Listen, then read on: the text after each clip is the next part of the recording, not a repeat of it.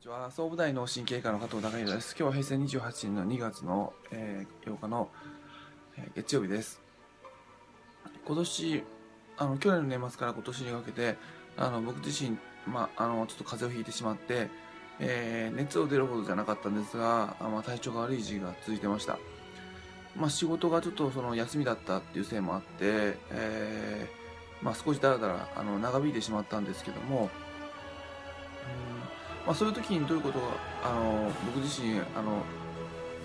えー、受け取るかっていうと、まあ、普段やはりその、うん、日常生活を送ってれば仕事に追われる形であのあれもしなきゃこれもしなきゃっていう形であの日常生活を送ってて、まあ、気持ちが張っててるっていうことが一つあるのかなと思います。で以前にビデオでお話しさせていただきましたけども人間の体っていうのはまあ借金ができるっていうかまあ、無理ができるっていうことが、まあ、いろんな病気を引き起こして、あのまあ、危機的状況になる一番の怖い点、まあ、無理ができてそれを忘れてしまうっていう人間の特徴が怖い点だと思うんですが、まあ、そういった無理をしててあの忘れてしまってるんじゃないかなっていう見直す時期っていうのは、まあ、そういった気が抜けた時の、まあ、僕自分自身の症状だったり、あのそうやって、まあ、軽い風邪ひいた時に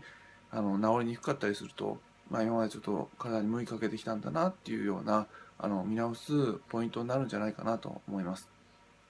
もし、まあ、口内炎や、まあ、ジンマシンや、えーまあ、風邪などをひかれて何か治りにくいなと思った時は普段ちょっとそのお体が、まあ、借金状態がちょっと増えてるのかなっていうことで、まあ、ちょっとその経営を体の経営を少し見直していけばあの予想以上に日々のパフォーマンスが上がってくるのかなと思いました。えー、明日はその体の借金を見直すきっかけとして、えー、心の部分、まあ、心の部分でどういった時にそういったあの借金を見直していけばいいのかっていうのを、まあ、僕が気づいたことをお話しさせていただきます。今日は以上です。